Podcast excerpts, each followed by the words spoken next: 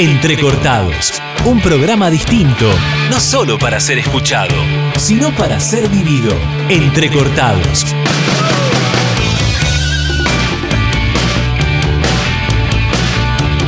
Y llegó el momento de compartir Entrecortados, el programa de la Secretaría de Extensión de la Facultad del Ejército.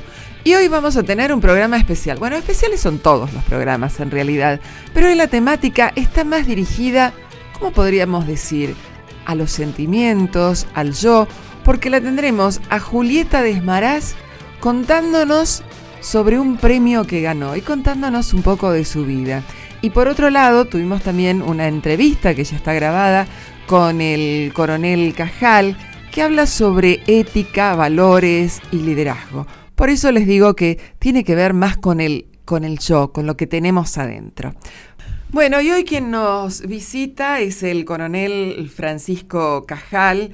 Y yo me he puesto en contacto con él cuando en la pasada feria del libro estuve en la presentación de su libro, justamente Ética y Liderazgo, que publicó la EU de la editorial de Universitaria del Ejército. Ética y Liderazgo en el siglo XXI. ¿Qué tal, coronel? ¿Cómo está? Buen día, un placer estar acá con ustedes. Bueno, le agradezco la presencia y me llamó mucho la atención esto de ética y liderazgo. Eh, que en realidad está dirigido al personal militar, básicamente, pero hablar de ética, hablar de moral, hablar de valores, creo que trasciende la vida militar, creo que llega a toda la sociedad.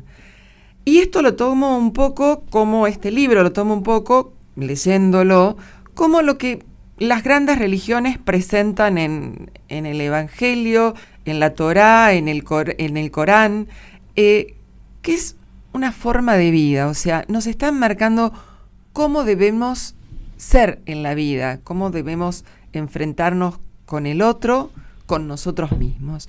¿Cómo surge en usted, junto con quienes lo acompañan acá en el libro, escribir sobre ética y liderazgo?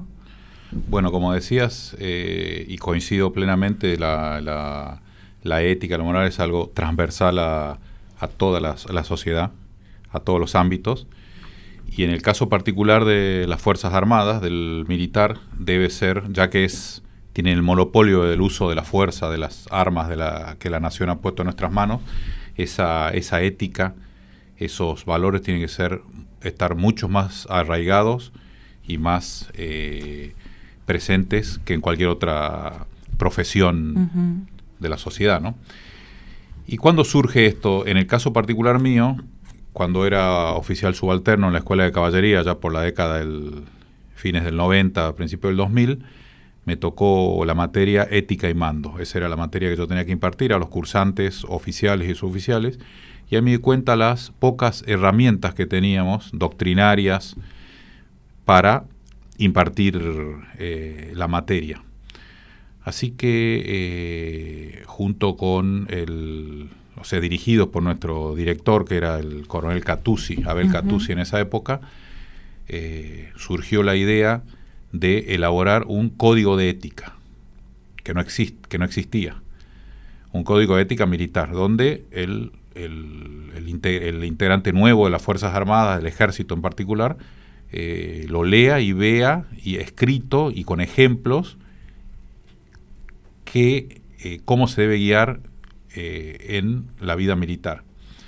Es así que elaboramos un código de ética, un proyecto. Después yo ya me voy de la escuela de caballería y ya en la escuela de guerra elijo como mi tema de tesis ahondar en ese tema que habíamos iniciado con la, eh, el proyecto de un código de ética para el ejército. Es así que mi tesis trata sobre eso el coronel Locatelli eh, toma esa tesis y me eh, le, ofrece al coronel Catuzzi y a mí eh, armar un libro, que es este que estamos presentando, donde la parte de ética es el, grueso y la gran parte es ese trabajo que iniciamos en la Escuela de Caballería y después yo refiné un poco en la Escuela de Guerra. Y como te decía, trata sobre la ética militar. Como te decía en un principio, esos valores de deben estar arraigados en el soldado argentino y sobre todo el que tiene mando, por eso este libro es, está dirigido a, líderes. Eh, no, no, existe un liderazgo eh, sin ética y de eso trata este libro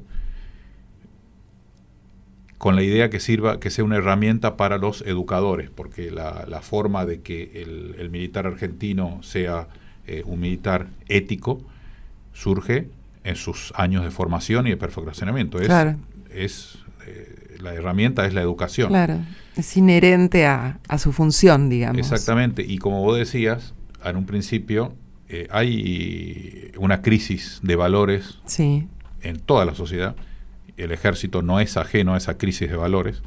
Hay hechos recientes, tristes de nuestra institución que hablan de eso, por eso es que esta herramienta, un código de ética, es más útil que nunca para la educación, para, para que sea parte de la educación de nuestros, de nuestros soldados y, sobre todo de nuestros líderes.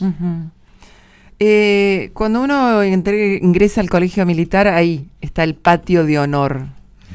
Eh, y cuando acá eh, usted habla de justamente del, honor, eh, y tiene que ver no con rendirle honor a una persona, sino con el honor personal, ¿sí? eso me parece que es importante lo que hablábamos para todos. ¿Qué es el honor en realidad? El patio de honor, eh, como, como decía en el colegio militar, es uno de los, si no el salón, el edificio más importante del colegio militar. ¿Y por qué tiene ese nombre? ¿no? El honor de ser soldado. El honor de ser soldado lleva implícito eh, grandes responsabilidades, grandes valores que deben ser eh,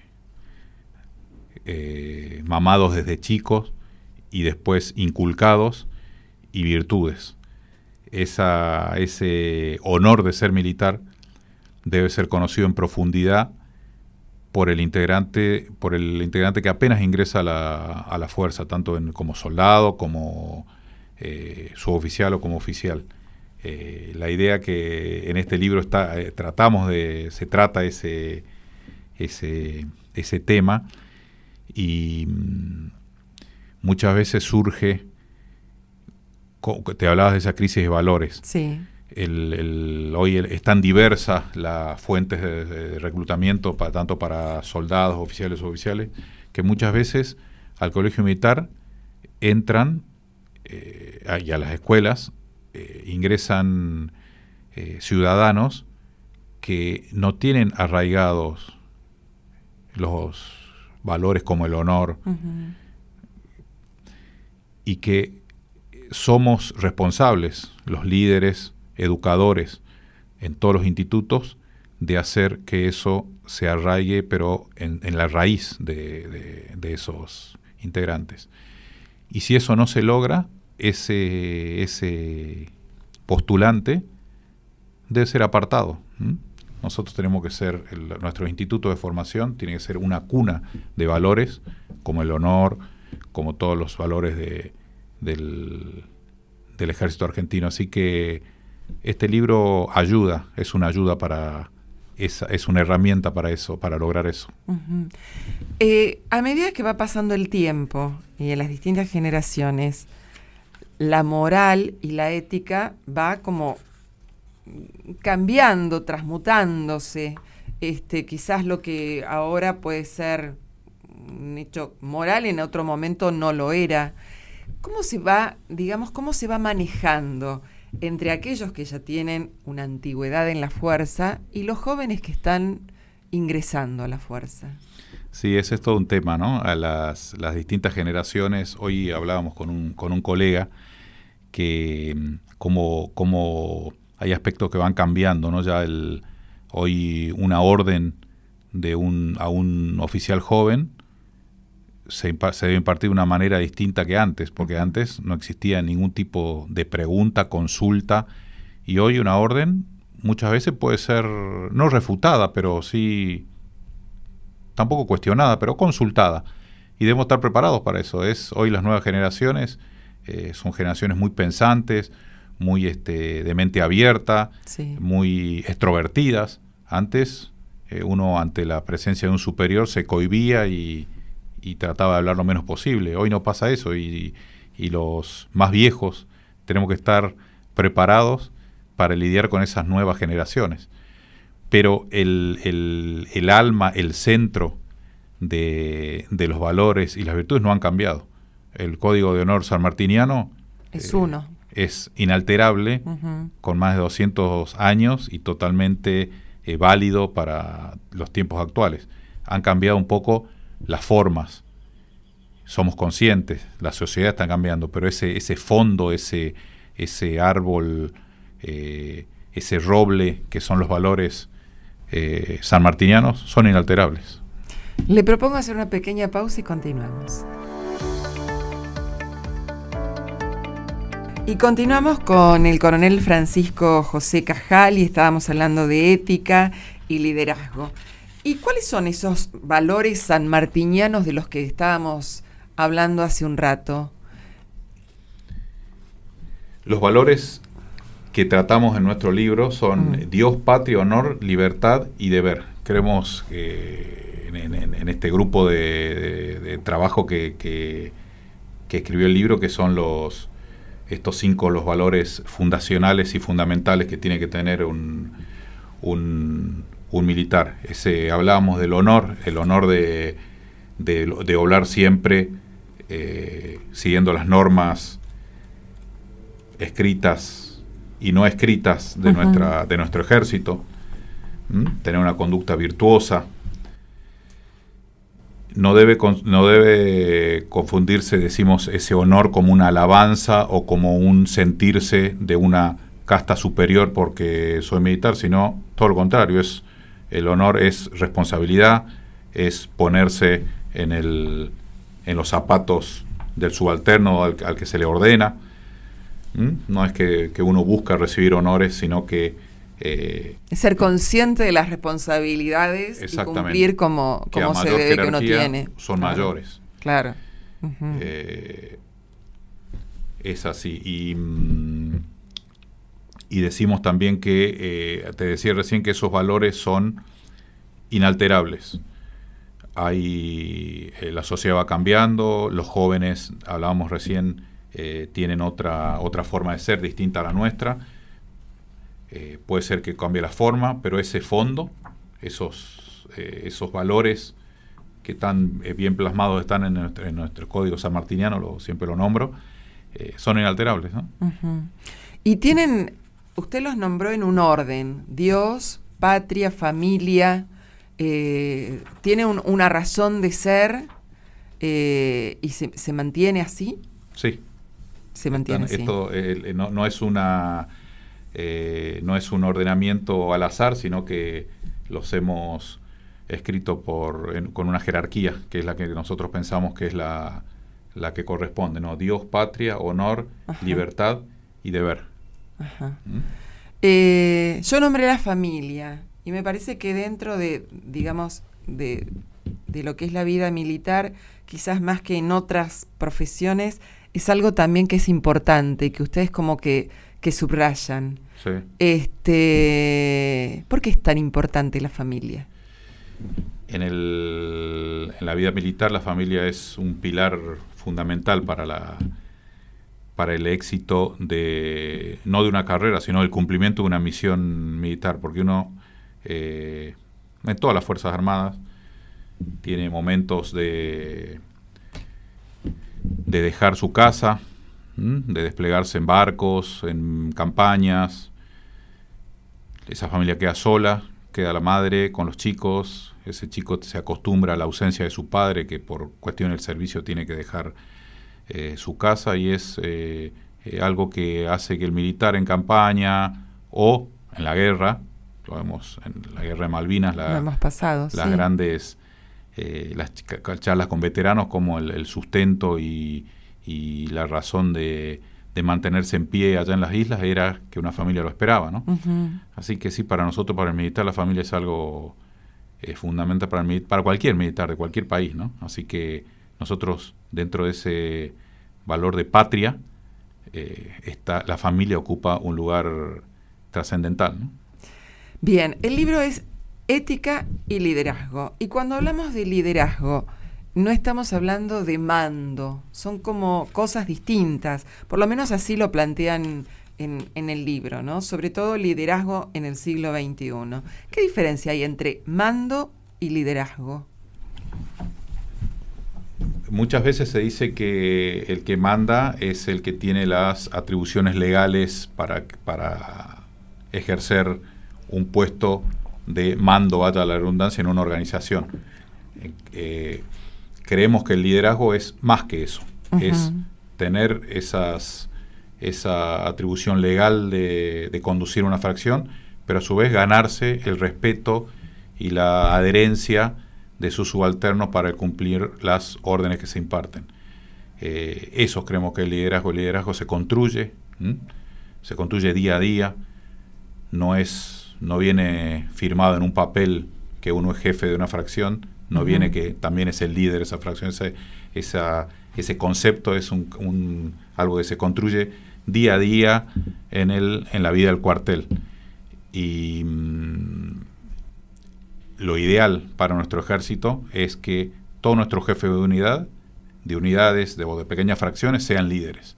Y este libro eh, ayuda un poco, es una herramienta ayudar a, para ayudar a, construir ese liderazgo de, la, de nuestras organizaciones. O sea que, bueno, como decíamos, mando y liderazgo no vienen de la mano. ¿Se dan líderes aún sin llegar a una jerarquía de mando? Existe el, el sí, sí hay, fracciones donde uno identifica el, líder natural, donde eh, el, líder de una fracción se da cuenta que dentro de sus, de sus hombres tiene líderes naturales y está en la, en la expertise de ese líder superior darse cuenta de esos líderes y aprovecharlos y trabajar con ellos, educarlos, porque el éxito de, de liderar está en eso también, en saber eh, eh, conocer, eh, interpretar a esos líderes que me dependen, que muchas veces no están, no tienen mando, y saber este, usarlo, ¿no? En beneficio de la organización y del cumplimiento de la misión. ¿Qué pasa con, volvemos, a las nuevas generaciones, que quizás tengan un trato distinto con sus pares o con sus subalternos y aún con sus superiores. ¿Cómo, cómo se da eso? Este, si surge algún líder, el, trato, bueno, usted dijo, el que manda tiene que saber captar a esos líderes, pero en el trato cotidiano, ¿cómo, cómo se da?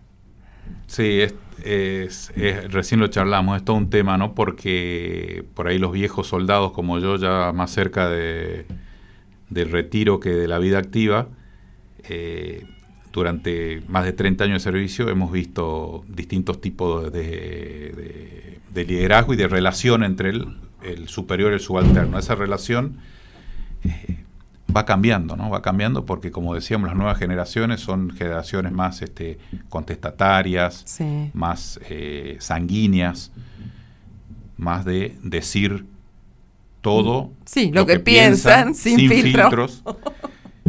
Y yo estoy convencido que los soldados viejos tenemos que saber este, adaptarnos a eso. Siempre dije manteniendo ese, ese núcleo de valores y virtudes del militar, pero saber adaptarnos y porque no, si no, no vamos a llegar al, al, a esos futuros líderes, a su, a su corazón, a su mente, a su alma, si no aprendemos eh, no digo hablar como ellos, sino aprender a relacionarnos con ellos. Así que es algo complejo, sí. pero que los viejos soldados tenemos que aprender a, saber eh, lidiar, hablar y llegar al corazón y almas de las nuevas generaciones de soldados, suboficiales y oficiales. Y en la cotidianeidad, ¿quién se adapta? ¿El antiguo o el moderno?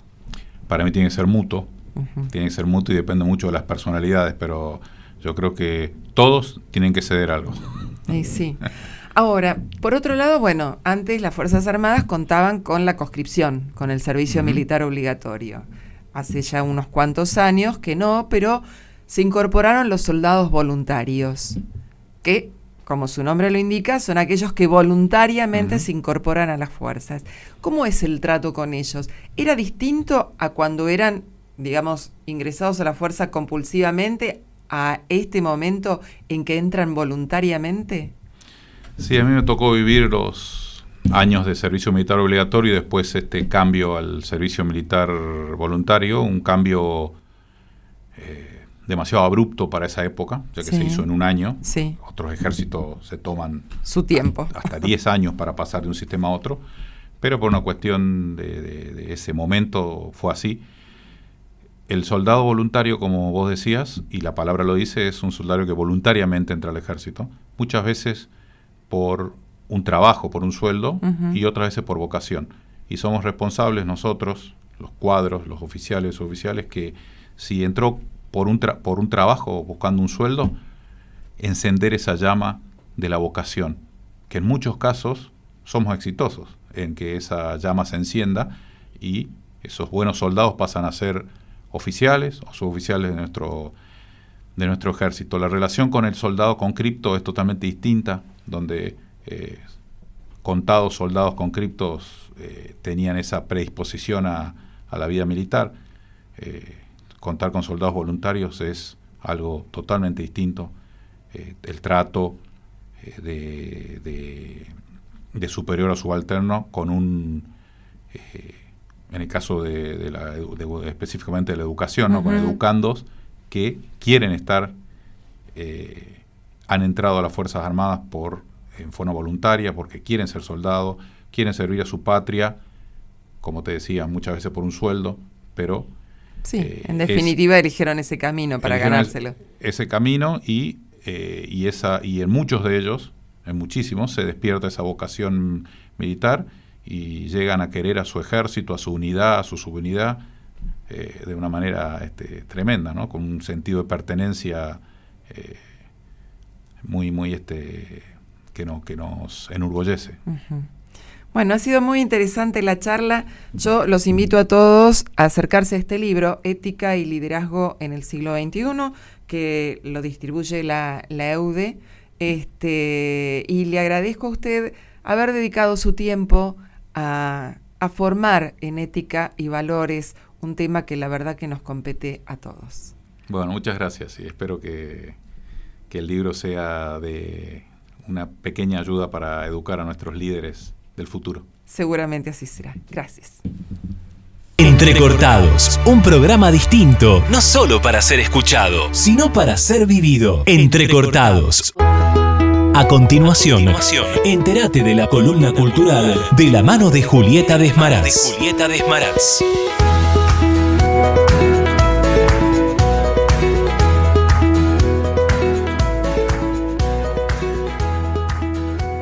Hoy la vamos a tener a Julieta Desmaraz. Eh, no podría decir que ella es la noticia, pero ella es quien hoy sobresale en nuestro programa. Ustedes, bueno, quizás algunos la conozcan, otros no. Julieta es escritora, es actriz eh, y últimamente participó de un concurso que realizó la UNDEF, la Universidad Nacional de la Defensa, junto con el Ministerio de Cultura de la Nación, eh, referido a Malvinas. El nombre del, del concurso fue Cartas Apócrifas de Malvinas o a Malvinas.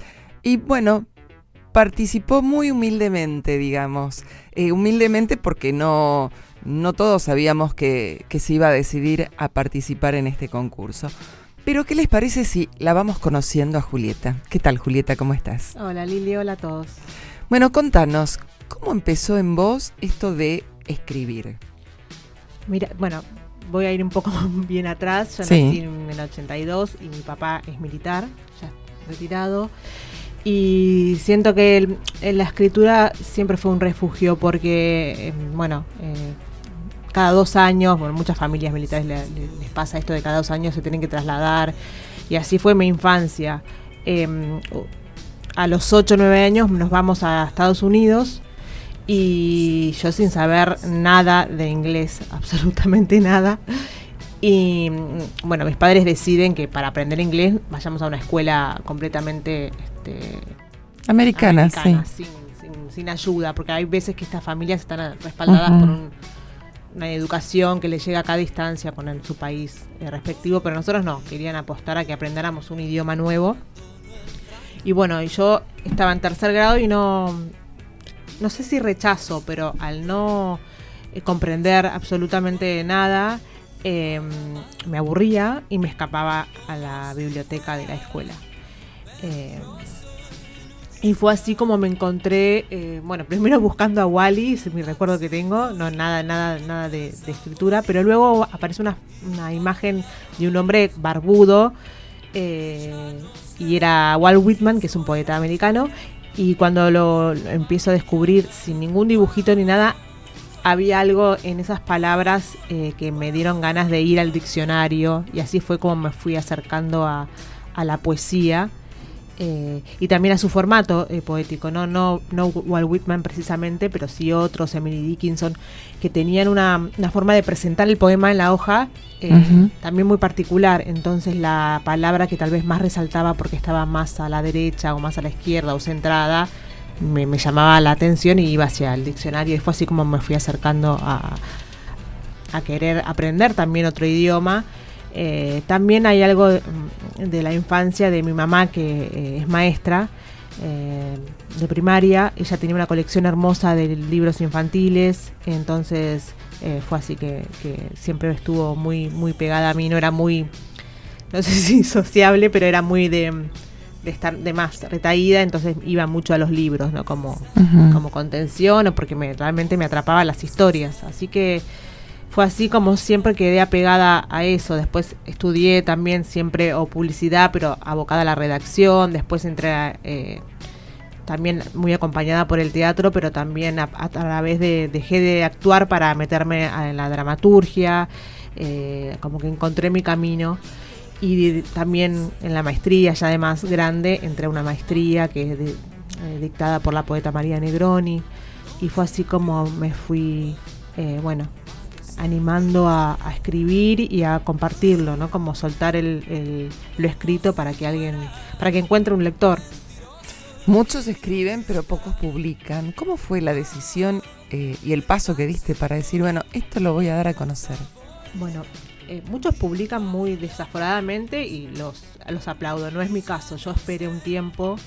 Eh, porque primero a mí no me no no no, no encontraba no creo que no había encontrado del todo una voz propia uno empieza copiando eh, eh, siempre admirando pero copiando de, hasta encontrar su propio camino y bueno hice taller muchísimos poetas Arturo Carrera y después me hice muchos años con la poeta Paulina Binderman y fue ella quien me dijo bueno eh, Julieta acá ya tenés un libro después de trabajarlo por muchísimo tiempo eh, mi primer libro lo publiqué a los 35, o sea, no, no, no era muy chica. Y, venía trabajando desde los 24 ya con una formación decidida de, ir hacia la escritura. Pero lo trabajé muy tranquila y cuando dije, bueno, acá ya me tengo que despedir de este trabajo, eh, lo publiqué. Y así fueron viniendo los otros, que tampoco son muchos, pero me tomo mi tiempo. Sí. Está bien, bueno, son este eh, eh, esas cosas como que uno las va mascullando, las va masticando y, y, la actriz? La actriz ahora quedó un poco de lado porque me aboqué a la dramaturgia, que es, eh, escribo las obras ahora. pero sí, también de muy chica. Empecé a, a los 15 con Lito Cruz y después con María Oneto. Y hace poco también participé de un, de un proceso hermoso en el Teatro Cervantes eh, junto con la maestría que hice de escritura, eh, hice, me dediqué a escribir todo un, proceso de, laboratorio de actuación. No actuaba, pero sí estaba acompañando el, proceso artístico y de la mano de eh, Ricardo Bartiz. Todos, todos grandes maestros. pero bueno, también fue más, mi interés siempre era, bueno, ¿cómo se llega a este mundo? ¿Qué palabras sobresalen de que dicen estos, estos personajes, estos el intento de alcanzar un, mundo nuevo, em, una realidad propia que sucede ahí solamente en el ensayo. Entonces, eh, siempre fue, me, tiraba más eh, la parte de la literatura y la poesía que la construcción de ese mundo, ¿no? ¿Y lo tuyo es más la prosa o la poesía? Yo creo que me muevo por los límites del lenguaje. Eh, de repente bueno, sí, ahora acabo de publicar mi tercer libro, que también es un poemario. Em, pero bueno, eh, la prosa también sucede en, a la hora de escribir teatro, ¿no? Em, es, una, es una fusión para mí, ¿no? Pero creo que mi mundo siempre viene, o sea, la, poesía, ¿no? Vengo de la poesía. Sí, acá yo tengo uno de tus libros de poesía, Desechos de Asunta. Eh, ¿Asunta era tu abuela? Asunta era una de mis tías abuelas y fue la encargada de, de, vestir la mortaja de Eva Perón y de acompañarla durante eh, los últimos dos gobiernos. Eh, la, transformó a, esta, persona que se vestía con ropa eh, muy elegante, ¿no? Le, le, cambió la imagen o la acompañó en este momento importante de ella como dama. ¿Y por qué le elegiste Asunta? Porque siento que es uno de mis fantasmas preferidos, porque yo tenía ocho años, como, así la recuerdo y medio como que la suspendí, no quise saber mucho más. De hecho me llegaron fotos de ella más grande, eh, se murió a los 96 años, fue muy longeva, pero yo no quise saber esa parte, me, quise quedar con lo fantasmagórico de la historia para que suceda el, el, poema. Em, la recuerdo como suspendida por el pasillo, como si estuviera flotando, eh, siempre se vestía eh, muy elegante. Y el libro está enfocado más en su figura, que era una mujer sola, nunca le interesó casarse, en una época donde todo estaba dado para... Eh, no estaba dado para una mujer eh, soltera, era ya sería solterona, en 52, y, ella decidió su, su profesión, ¿no? Eh, ella decidió em, vestir y viajar por el mundo descubriendo telas, y la imagen que me quedó de ella y que me, por eso pensé en el poemario, eh, que me pareció muy poética, por así decirlo. vivía con una prima que falleció el año pasado, pero que me contó muchas historias de ella, ¿no? Y hay una em, de Asunta viajando por, viajaba en barco y se sabía las medidas de Eva de memoria. Em, de hecho, muchos llevaban como maniquí, replicando las figuras, pero ella se las sabía de memoria porque trabajaba sobre el cuerpo. Y, mm, y no nunca quería viajar sentada en el barco, ¿no? Quería ir abajo donde estaban todos los vestidos para que ninguno se arrugara. Me pareció hermoso. Asunta era gallega. Así es, sí. Nacida en Galicia. Y acá vos tenés un poema que dice, se llama Patria, y dice, Asunta está hecha de pérdidas. Su mirada pregunta, ¿por qué si me abandonaste te arrastro al hablar? ¿Por qué? No hago más que regresar a donde no hay remedio. Evidentemente, su terruño, más allá de que sea una mujer viajada, la traía siempre. Eh, quizás en el hablar, por eso... Exactamente, en el este, hablar, en, su hogar, eh, eh, era España. Ese pedacito de departamento que tenía en, Barrancas de Belgrano em, era completamente español. O sea, uno entra y es hasta los platitos y todo te llevaba a su historia. Eh, te propongo hacer una pequeña pausa y seguimos hablando. Entrecortados, un programa distinto, no solo para ser escuchado, sino para ser vivido. Entrecortados. Y seguimos charlando con Julieta Desmaraz y hablábamos de un poema Patria que hace referencia a la tierra de sus antepasados. Y a la patria volvemos con estas cartas a Malvinas o cartas de Malvinas que es lo, el, tema, digamos, de este concurso en el cual participaste. Contanos, ¿cómo fue la decisión de participar en el concurso? Mira, la, decisión fue eh, gracias a una compañera de trabajo porque yo no estaba al tanto. Em, y me avisó y me dijo, tenés hasta hoy para, para entregar algo. Y yo dije, ¿cómo hago para, para encontrar una historia que que, homenajar, oh, ay, me sale. Homenajeara. homenajeara a, Malvinas y a la vez que me representara de alguna forma, trabajar el lenguaje. No tenía mucho tiempo y uno de los lo que decía el concurso era la brevedad, ¿no? No, podía extenderme mucho, lo cual dije, bueno, entonces tal vez llegue. Y durante esa mañana me puse a escribir de repente encontré un mundo que me, me, me, atrapó y no paré de escribir durante la mañana, que por suerte en, mi lugar de trabajo sabían que yo estaba con esto, entonces mm, me dejaron eh, trabajar eh, y me dieron permiso también para irme y poder registrar el trabajo que tenía solamente esa mañana. Y después pasó el tiempo, porque esto fue em, en mayo. Después pasó y yo me, mm, me fijaba en, en la página de la UNDEF a ver si había alguna novedad del concurso en sí y daban, eh, ¿cómo se dice?, prórroga, ¿no? Todo el tiempo y dijo, uy, bueno, la gente que tuvo más tiempo claro. tenga más oportunidad, pues si uno se dedica un poco más tal vez está más conforme con su obra. Claro, y aparte la inspiración no brota así con un clic. y eh, bueno, fue un viernes que yo estaba en una haciendo un monólogo, eh, dirigiendo un monólogo, que me fui a dormir y me llega un mensaje de de, la UNDEF eh, que había ganado, que había eh, que mi obra había tenido el primer premio, ¿no? y, me puso muy contenta. Dije, bueno, ¿a cuál? Porque uno como escritor uno intenta claro. mandar, envía concursos siempre por la dificultad también eh, de cómo subió el, el, precio de papel, lo difícil que es. sí, es muy difícil escribir y de publicar sobre todo. Entonces dije, la verdad que me sorprendió, pero dije, ¿cuál, cuál de, de los concursos? porque uno intenta cuando hay un concurso participar en lo posible, si tiene algo, ¿no? Y, bueno, ahí recordé y dije, claro, yo escribí El Jilguero, que es así como el título de, la obra. Y que es un, es, es un intercambio de, cartas entre un niño con su padre, que está en una trinchera, junto a dos compañeros, eh, y el niño les cuenta sus novedades, eh, está entre 10, 11 años, está en esa etapa de, que quiere ser más grande, quiere parecerse a los de séptimo.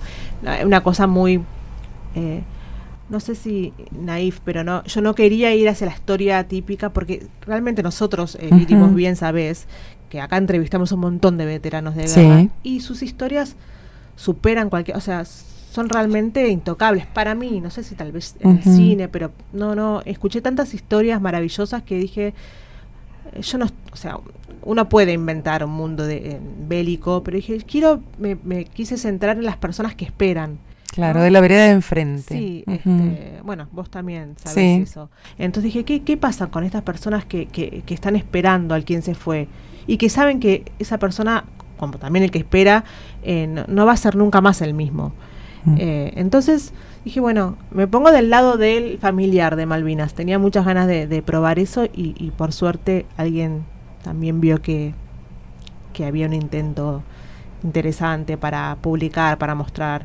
Así que estoy muy agradecida y, es mi homenaje a, a, lo, a toda, a la familia Malvinas.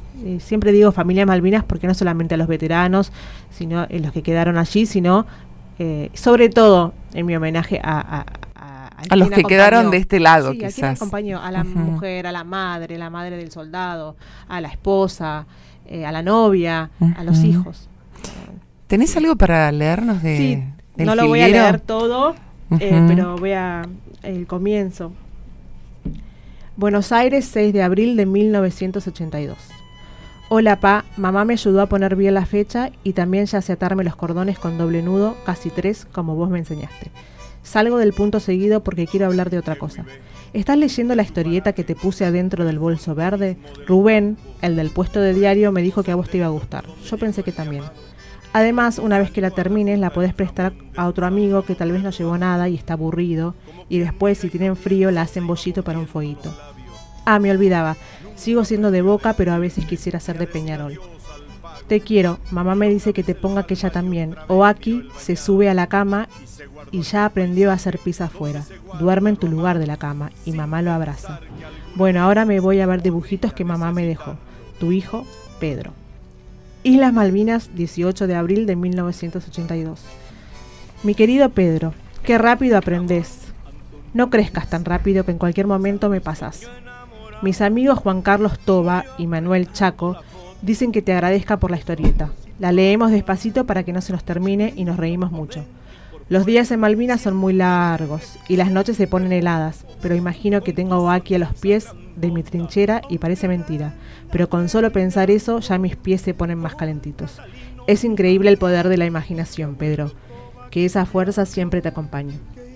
Con esta carta te va a llegar una pluma de un jilguero o cabecita negra. Para los indios de Tierra del Fuego es sinónimo de libertad. Últimamente, cuando salgo de la piedra, bien temprano lo escucho cantar. A veces el silencio suena peor que una escopeta, pero el pajarito canta al sol aunque la noche no haya sido tan quieta. Bien valiente el cabecita negra, al igual que mis compañeros. Y a veces, no te voy a mentir, Pedro, tengo miedo, pero aparece Tobita con algún chiste o Chaco, que es gallina, y yo, como vos, muy bostero, nos hacemos bromas. Y los chistes para el miedo vienen bien, porque por un buen rato lo único que nos ataca es la risa. Abrazo fuerte a mamá, que yo te abrazo a vos. Te quiero todos los días, papá. Muy lindo, la verdad que emocionante, porque mm, una que es muy en primera persona, tanto del nene como del padre, y es muy, muy real lo que estás contando. ¿Y por qué se llama jilguero? El jilguero es como se llama este pajarito, que los indios de Tierra Fuera le dicen em, el cabecita negra y que es sinónimo de, libertad. Y bueno, después sucede, continúa la historia, no, no, no hay tiempo para contarla toda, pero él arranca una plumita de ese pajarito y se la, se la envía a su hijo. Y, bueno, luego sucede un poco más. Este, claro, o sea, el jilguero forma parte de toda la historia. Así es. Eh, ¿Cuántas cartas son en realidad? Creo que son 10. Eh, claro, cinco quizás entre padre e hijo. Exactamente, hay una, claro, porque después algo se pierde o alguno se, pierde y, él empieza a recibir cartas de otros compañeros, hasta de un, de un inglés. Así que ojalá que eh, la publiquen pronto, así la pueden leer. Sí, no nos cuentes el final, la verdad que está muy tentador. Bueno, y contanos, ¿te entregaron el premio ¿O todavía no? No, me hicieron una, eh, una entrevista eh, y me avisaron que bueno va a haber un acto de ceremonia, pero todavía todavía no, no sabemos cuándo. Eh, y también me, comentaron que lo, lo, van a publicar, va a haber un librito con los, los tres ganadores. Así que bueno, estoy esperando con ansias a ver cuándo bueno, todos creo lo estamos esperando con ansias. La verdad que muy lindo, muy linda tu historia, tu historia de vida. Este, y seguramente estaremos allí el día que te entregan el premio y bueno, nuestros oyentes, nuestros amigos, como digo yo, siempre del otro lado y haciendo juntos con nosotros el programa, eh, te vamos a poder ver porque seguramente te grabaremos y pondremos en la página de, de la Facultad del Ejército ese momento tan, tan memorable, ese reconocimiento al trabajo diario porque realmente, eh, más allá del placer de escribir, es un trabajo, hay que estar permanentemente, la inspiración a veces no llega tan fácil como uno como uno cree y se plasma en esto que realmente es muy hermoso. Gracias, Liri. También agradecer a, mis compañeros de trabajo que son que uno no si no, no, no hubiese encontrado este momento de, ponerme a escribir sobre este mundo tan maravilloso y, bueno, también sobre nuestra historia de nuestro país, ¿no? Bueno, gracias a vos. Y hoy Julieta Desmaraz fue nuestra columna cultural. Gracias.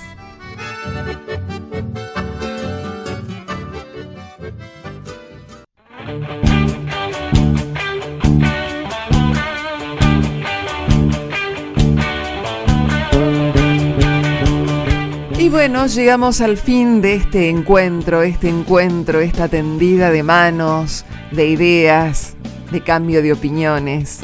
El encuentro entre amigos, entre ustedes y nosotros. Entrecortado llega a su fin, pero bueno, les deseamos una linda semana, pensando ya en el próximo encuentro que vamos a tener, como siempre, aquí en Radio Solados, en Entrecortados. Y recuerden, pueden también encontrarnos en todas las redes sociales, en Spotify también, en la página de la Facultad del Ejército, en el canal de YouTube. La cuestión es encontrarnos siempre y con buen ánimo, y si no lo tenemos, levantar el ánimo. Hacemos este programa, esta vez en el sonido Gastón Rouge, en la columna cultural Julieta Desmaraz, en la conducción Liliana Marí y toda la Secretaría de Extensión de la Facultad del Ejército haciendo este programa. Que tengan una muy buena semana y nos volvemos a encontrar. Chao.